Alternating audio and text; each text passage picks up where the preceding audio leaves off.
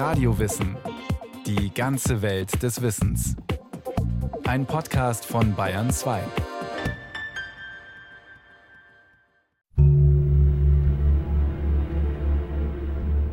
Matt fallen die Abendsonnenstrahlen durch die milchig weißen Papierfenster.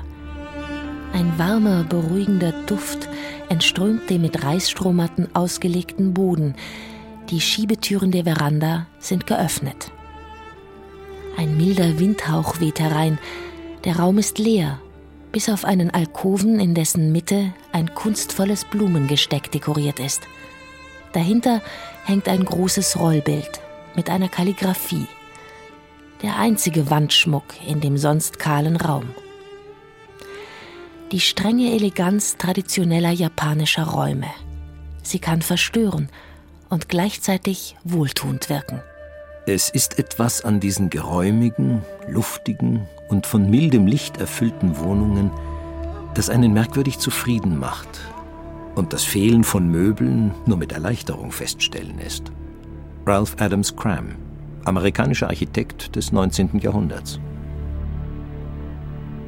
Das japanische Haus gibt es nicht.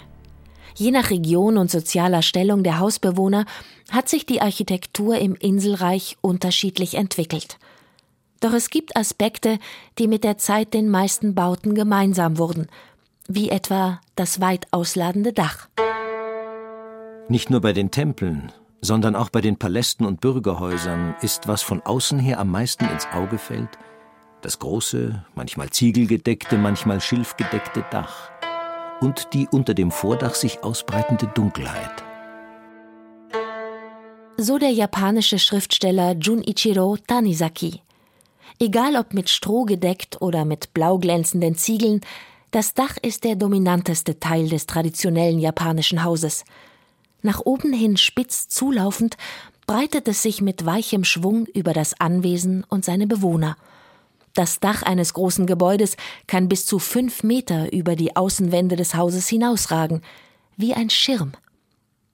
Traditionelle japanische Häuser sind nicht aus Stein gebaut, sondern aus Holz. In vielen Regionen Japans herrscht im Sommer eine tropische Hitze mit starken Monsunfällen. Ein weit ausladendes Dach schützt die empfindlichen Holzwände vor Regen und spendet zugleich Schatten. Das Dach taucht die Räume des Hauses in jenes schummrige Licht, das den Literaten Tanizaki 1933 zu einem Essay inspirierte, mit dem Titel In Eraisan, Lob des Schattens. Gelegentlich herrscht selbst am helllichten Tag von der Dachtraufe an eine höhlenähnliche Düsternis. Wer diese Schattenwelt eines traditionellen japanischen Hauses betreten will, muss erst eine entscheidende Schwelle überwinden. Durch eine Schiebetür gelangt der Besucher in den Eingangsbereich, den Genkan. Uagari Nasai, bitte kommen Sie doch herauf. So lautet die Grußformel, mit der ein japanischer Hausherr seinen Gast bittet, hereinzukommen. Besser gesagt, heraufzukommen, denn in japanischen Häusern ist der Fußboden erhöht.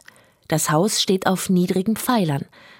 Eine Konstruktion, die das Haus flexibel macht gegen Erdbebenstöße und in den heißen Monaten eine angenehme Luftzirkulation bewirkt und vor Feuchtigkeit schützt. Bevor der Besucher nun der Einladung heraufzukommen folgen kann, muss er sich erst seiner Straßenschuhe entledigen und in die für ihn bereitgestellten Pantoffeln schlüpfen – das hat nicht nur hygienische Gründe. Mit dem Ausziehen der Straßenschuhe wird eine Grenze markiert zwischen der Welt draußen und dem Inneren des Hauses. Peter Pörtner, Professor für Japanologie an der Ludwig-Maximilians-Universität München, das hat nichts damit zu tun, dass die Schuhe wirklich schmutzig sind, sondern die sind symbolisch schmutzig. Man geht ja auch nicht mit ganz neu gekauften Schuhen auf diese japanischen Weißstrommatten, die Tatami, sondern auch ganz neu gekaufte, die muss man ausziehen. Das eigene Haus reinhalten von symbolischer Unreinheit. Die Wurzeln für dieses Empfinden könnten im japanischen Naturgötterglauben des Shintoismus liegen. Kegare, so wird im Shintoismus das rituell Unreine genannt. Es gibt das äh, Hare, das ist unserem Heiligen vergleichbar. das äh, Ke, das ist das Profane, Alltägliche, Nicht-Festliche und schließlich das Kegade. Und dieses Kegade wird sehr gerne mit dem sehr beängstigenden, schmutzigen Heiligen, dem auch heilig, aber eben auf eine etwas erschreckende, beängstigende Art gleichgesetzt. Und dem versucht man zu entgehen. Und es kann durchaus sein, dass eben diese Forderung, die Schuhe auszuziehen, wenn man einen Innenraum betritt, damit zu tun hat. Was Kegare ist, soll nicht mit dem Inneren des Hauses in Berührung kommen.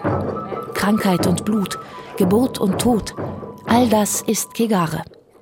Lange Zeit war es daher bei einer bestimmten Art von Besuch erlaubt, das Haus des Gastgebers mit Straßenschuhen zu betreten, beim Kondolenzbesuch. Denn durch den Tod eines Familienmitgliedes ist das Innere des Hauses bereits verunreinigt. Doch es gibt auch ganz diesseitige Gründe, weshalb man japanische Häuser ohne Straßenschuhe betritt. Das traditionelle japanische Leben findet auf dem Fußboden statt. Vor dem Empfangszimmer muss der Besucher erneut seine Pantoffeln abstreifen. Die Wohnräume des Hauses sind mit Tatami, weichen Reisstrohmatten ausgelegt, die man nur auf Socken betritt. Stühle gibt es keine. Vor dem niedrigen Tisch liegen quadratische Kissen, auf denen sich der Gast nun niederlässt, auf den Fersen kniend. Saitsa, der richtige Sitz, wird diese Haltung genannt, die Europäern nach kürzester Zeit Unbequemlichkeit bereitet und eingeschlafene Füße. Seit über 1000 Jahren existieren in Japan Shintoismus und Buddhismus nebeneinander. Und während der Tod im Shinto als Kegare und damit als Tabu gilt, ist der Dienst an den Seelen der Verstorbenen eine der Hauptaufgaben des japanischen Buddhismus. Der Butsudan, der Hausaltar, nimmt in vielen japanischen Häusern einen wichtigen Platz ein. Im Inneren des Butsudan stehen neben einer kleinen Statue Buddhas die Fotografien verstorbener Verwandter. Die Familie verrichtet ihre täglichen Gebete vor dem Butsudan und bringt den Ahnen Reis und andere Opfergaben dar, die zum Beispiel in zierlichen Lackgeräten auf dem Altar platziert werden. Auch kleine Kommoden, Tabletts und Essgeschirr wurden oft aus schwarzem Lack gefertigt, und es waren diese glänzenden Gegenstände, die für den Schriftsteller Tanizaki einen besonderen Zauber in die schattige Welt des japanischen Hauses brachten. Stünden in dem düsteren Raum keine Lackgeräte, wie viel an Reiz verlöre dann die Traumwelt jenes durch Kerzen und Altarlämpchen erzeugten ungewissen Lichtscheins. Wirklich, als ob zahlreiche Rinnsale über die Tatami flössen. So nimmt der Lack hier und dort einen Lichtstrahl auf, leitet ihn dünn, diffus und flackernd weiter und webt ein Muster in die Nacht. Trotz der Schwärmerei des Schriftstellers Tanizaki für die schattige Welt der japanischen Räume, japanische Häuser sind nicht nur düster. Dafür sorgen die Shoji, große, mit weißem Papier bespannte Schiebefenster. In früheren Jahrhunderten waren sie nur den reichen Häusern vorbehalten, denn das Washi, das feine japanische Papier, war eine Kostbarkeit. Die Shoji tauchen das Innere des Hauses an sengend heißen Sommertagen in ein angenehm mildes Licht. Doch es sind nicht allein die Shoji, die dem Raum ein Gefühl der Luftigkeit verleihen. Massive Wände, verschlossene Türen, all das gibt es in einem japanischen Haus nicht. Die einzelnen Räume sind durch Schiebetüren, die sogenannten Fusuma, voneinander getrennt. Eine Trennung, die jederzeit aufgehoben werden kann. Wenn wir uns einen Raum vorstellen oder wenn Sie sich überlegen, was ist denn eigentlich für mich Raum, werden Sie wahrscheinlich die Vorstellung von einem geschlossenen Raum haben. Während man in Japan eigentlich mehr davon ausgeht, dass es ein Arrangement, ein Ensemble aus Intervallen ist. Der japanische Raum besitzt weder eine feste Größe, noch lässt er sich auf eine genaue Definition ein. Er ist nicht da, man tritt nicht hinein, sondern der Raum ist ein Ereignis. Und äh, das wird eben auch immer in einem Haus zum Beispiel neu gestaltet. Das japanische Haus ist geprägt von Durchlässigkeit, innerer genauso wie äußerer. Denn es besitzt kaum feste Außenwände, stattdessen viele mit Papier bespannte Shoji, die Schiebetürfenster. Innen und Außen scheinen so förmlich zu verschmelzen. Über die Holzveranda hinweg geben die geöffneten Shoji den Blick auf den Garten frei. Ein Garten, der sich in vielem von dem unterscheidet, was wir im Westen darunter verstehen. Der deutsche Garten ist ein Garten, den man benutzt. Sensho Shimokawa wuchs in Südjapan auf. Heute ist er ordinierter Zen-Mönch und Gartenbaukünstler in Landshut. Der große Unterschied zwischen einem deutschen und einem japanischen Garten besteht darin, dass der deutsche Garten ein Garten ist, den man im Alltag nutzt. Der japanische hingegen ein Garten, den man wie ein Kunstwerk in erster Linie betrachten soll. Schon im alten Japan war Wohnraum in den großen Städten oft knapp und für einen privaten Garten war meist nicht viel Platz vorhanden. Der Garten sollte eine Landschaft im Miniaturformat sein und der Blick von der Veranda ein Guckloch in eine andere Welt. Blumen gibt es im japanischen Garten kaum, dafür moosbewachsene Steine, die den Anschein erwecken, schon seit tausend Jahren im Schatten eines Pflaumenbaumes vor sich hin zu träumen. Ein kleiner Bach schlängelt sich zwischen Farnen und Bambushalmen hindurch, und seine Mündung ist von Felsen und Büschen so geschickt verborgen, dass man der Illusion erliegt, der Lauf des Wassers führe noch bis in weite Ferne. Die Mauer, die das Grundstück umgibt, wird durch Bambushaine und anderes Gehölz kaschiert. Nichts soll den Eindruck einer natürlichen Umgebung trüben. All dem liegt das tiefe Bedürfnis zugrunde, eins zu werden mit der Natur. Eine Schale grünen Tees in der Hand, dem Zirpen der Zikaden lauschen, mit den Augen den verschlungenen kleinen Steinpfad nachgehen und dem eigenen erhitzten Geist Kühlung verschaffen, allein durch den Anblick des sprudelnden Baches. Ich denke schon, dass das im Zusammenhang steht mit dem Buddhismus. Das Ziel des Buddhismus ist es, die eigenen Begierden so weit wie möglich zu unterdrücken und einen Gemütszustand der Ruhe und Gelassenheit zu erreichen. Von den vielen verschiedenen Schulen des Buddhismus sollte es vor allem die Zen-Schule sein, die das ästhetische Empfinden der Japaner prägte. Der Zen-Buddhismus gelangte über China nach Japan und entwickelte sich dort ab dem 12. Jahrhundert zur bevorzugten Religionsrichtung des Schwertadels, der Samurai. Die Zen-Mönche kultivierten in ihren Klöstern auch eine Form der Landschaftsarchitektur, welche die Gestaltung japanischer Gärten prägte und den Garten als symbolische Darstellung des gesamten Kosmos begriff. Auf engstem Raum sollte die Illusion einer Landschaft entstehen, die ins Unendliche zu reichen scheint moosüberwucherte Steine und hier und da herabgefallenes Herbstlaub lassen vergessen, dass es sich um einen Ort handelt, der von Menschenhand geschaffen wurde. Der japanische Gartenbaukünstler soll weniger ein Künstler sein, als vielmehr ein Diener. Einer, der seine eigenen Intentionen zurückhält und stattdessen die Natur in den Vordergrund stellt.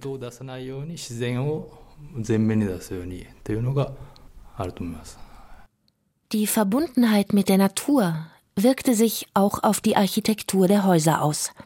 Unbemaltes Holz, Reisstroh und Reispapier wurden zu bevorzugten Baumaterialien. Ab dem 14. Jahrhundert begannen die Samurai sich auch in der Inneneinrichtung ihrer Häuser immer stärker vom Zen inspirieren zu lassen. Selbstdisziplin und Nüchternheit sind wichtige Grundlagen des Zen, die der strengen Moral der Kriegerkultur entsprachen.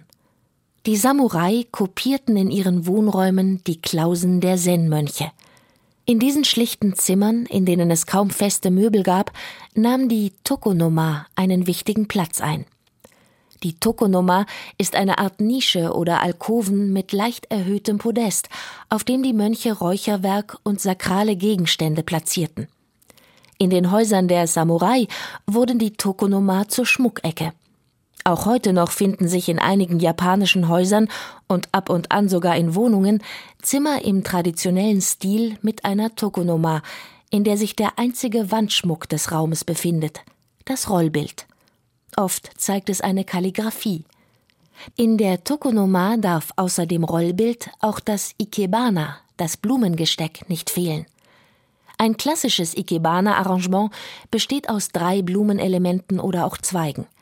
Der unterste Zweig symbolisiert die Erde, der mittlere den Menschen und der längste, alles überragende, den Himmel. Das weist schon darauf hin, worum es eigentlich geht. Es geht eben um eine Totalpräsenz des Kosmos auf ganz reduzierte Weise.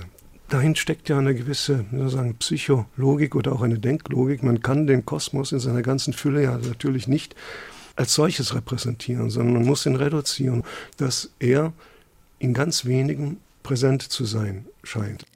Reduktion und Schlichtheit prägte auch den Stil der Chaya, der Teehäuser. In ihnen pflegten auch Samurai die vom Zen beeinflusste Kunst der Teezeremonie.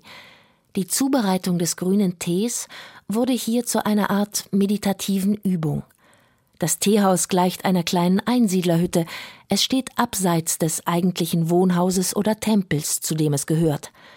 Das Teezimmer selbst ist, bis auf die Tokonoma, ein schmuckloser Raum, in dem der Geist zur Ruhe kommen kann und in dem vor allem eines herrscht völlige Leere.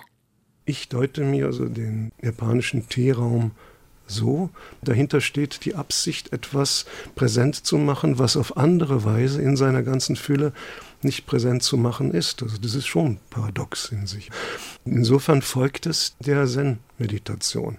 Ich erkenne das Ganze nur, indem ich erst einmal mein Bewusstsein ganz leer mache. So die Überfülle der Präsenz der vielen Dinge hindert mich eben gerade daran, das Gesamt zu verstehen.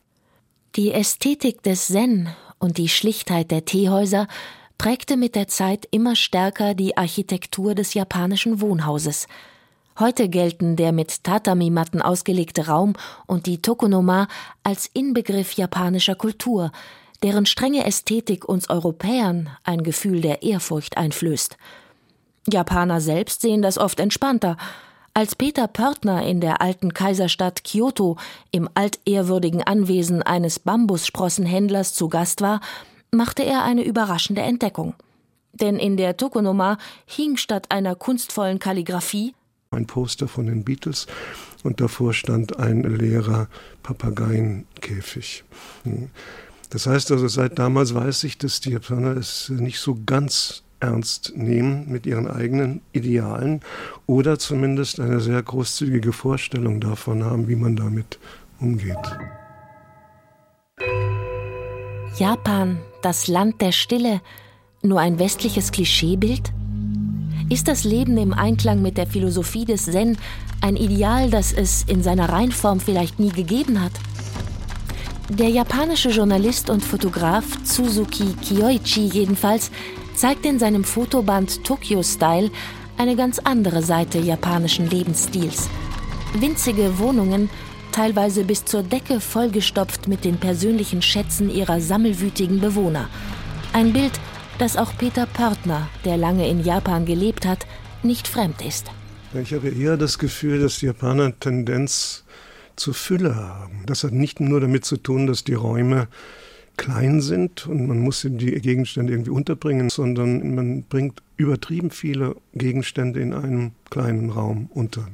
Das Überwinden der eigenen irdischen Begierden ist das Ziel des Buddhismus. Ein Ziel, das wohl in kaum einem anderen Land der Welt so schwer zu erreichen ist wie im heutigen Japan. Die Kaufhäuser der Großstädte haben sieben Tage die Woche geöffnet, kleinere Supermärkte sogar rund um die Uhr – und das überbordende Warenangebot lässt keine noch so splinige Begierde unerfüllt. Während im Westen immer mehr Menschen Entspannung in fernöstlichen Praktiken wie der Zen-Meditation suchen, vergisst ein Großteil der Japaner seinen Alltagsstress am liebsten beim Shopping und in der heißen Badewanne. Das ist für die Japaner überhaupt das Schönste. Gut essen und dann baden. Das heiße Bad gehört für jeden Japaner zum allabendlichen Entspannungsritual. An einem kleinen Waschplatz vor der Wanne wird der eigene Körper zunächst gründlich gereinigt. Erst dann steigt man in die über 40 Grad heiße Wanne. Nach dem Bad wird der Körper noch einmal am Waschplatz gesäubert und ein Deckel über die Wanne gelegt, damit das Wasser heiß bleibt, für den Rest der Familie. Alle Personen in einem Haushalt benutzen dasselbe Badewasser. Und es ist noch nicht lange her, dass die Reihenfolge der Badenden einiges über die Hierarchie innerhalb der Familie aussagte. Als Yumiko Nakanos Mutter kurz vor ihrer Hochzeit in den 70er Jahren das erste Mal im Elternhaus ihres Verlobten übernachten durfte, bekam sie gleich einen Vorgeschmack auf ihre künftige Stellung als Schwiegertochter. Zu dem Zeitpunkt waren meine Eltern ja noch nicht verheiratet. Meine Mutter galt als Gast. Und einen Gast lässt man normalerweise vor allen anderen in die Wanne steigen. Aber in meiner Familie war es Sitte, dass zuerst das Familienoberhaupt, also der Großvater, in die Wanne stieg. Danach kam meine Urgroßmutter, dann mein Vater und seine Brüder und erst danach durfte meine Mutter in die Wanne steigen. Sie fand das eklig. Es war schon fast Folter für sie. Deshalb ist sie gar nicht erst in das Badewasser rein, sondern hat sich nur das Gesicht gewaschen und so getan, als hätte sie gebadet. Die Zeiten haben sich geändert. Auch in der Familie von Yumiko Nakano darf heute jeder in die Wanne steigen, wann und wie er will und auch Urgroßmütter, die Backpfeifen für falsches Sitzen verteilen, gehören der Vergangenheit an. Die meisten Japaner sitzen inzwischen lieber auf Stühlen als auf Reisstrohmatten am Boden. Doch das Teilen des Badewassers ist in den Familien bis heute die Regel. Ebenso wie das Ausziehen der Schuhe vor Betreten des Hauses. Jedes noch so kleine Studentenwohnheimzimmer verfügt über einen Genkan, einen Eingangsbereich zum Wechseln der Straßenschuhe und über einen erhöhten Fußboden für den Wohnraum. Und auch in manchen Großstadtwohnungen finden sich noch Räume mit Schiebetüren und Tatami-Matten. Wer jedoch einen Eindruck von der Welt der Schatten erfahren möchte, die der Schriftsteller Tanizaki beschrieb, der muss abseits der großen Metropolen reisen, in die kleinen Städtchen und Dörfer. Hier gibt es sie noch, die stillen Häuser mit den breiten Dächern. Doch die Schatten sind längst aus ihnen verschwunden. Schon als Tanizaki 1933 seinen Essay Lob des Schattens niederschrieb, war ganz Japan dank moderner Elektrizität hell erleuchtet. Und auch Tanizaki selbst wollte wohl nicht ernstlich in die schattige Welt des alten Japan seiner Kindheit zurückkehren, aber doch zumindest von ihr träumen.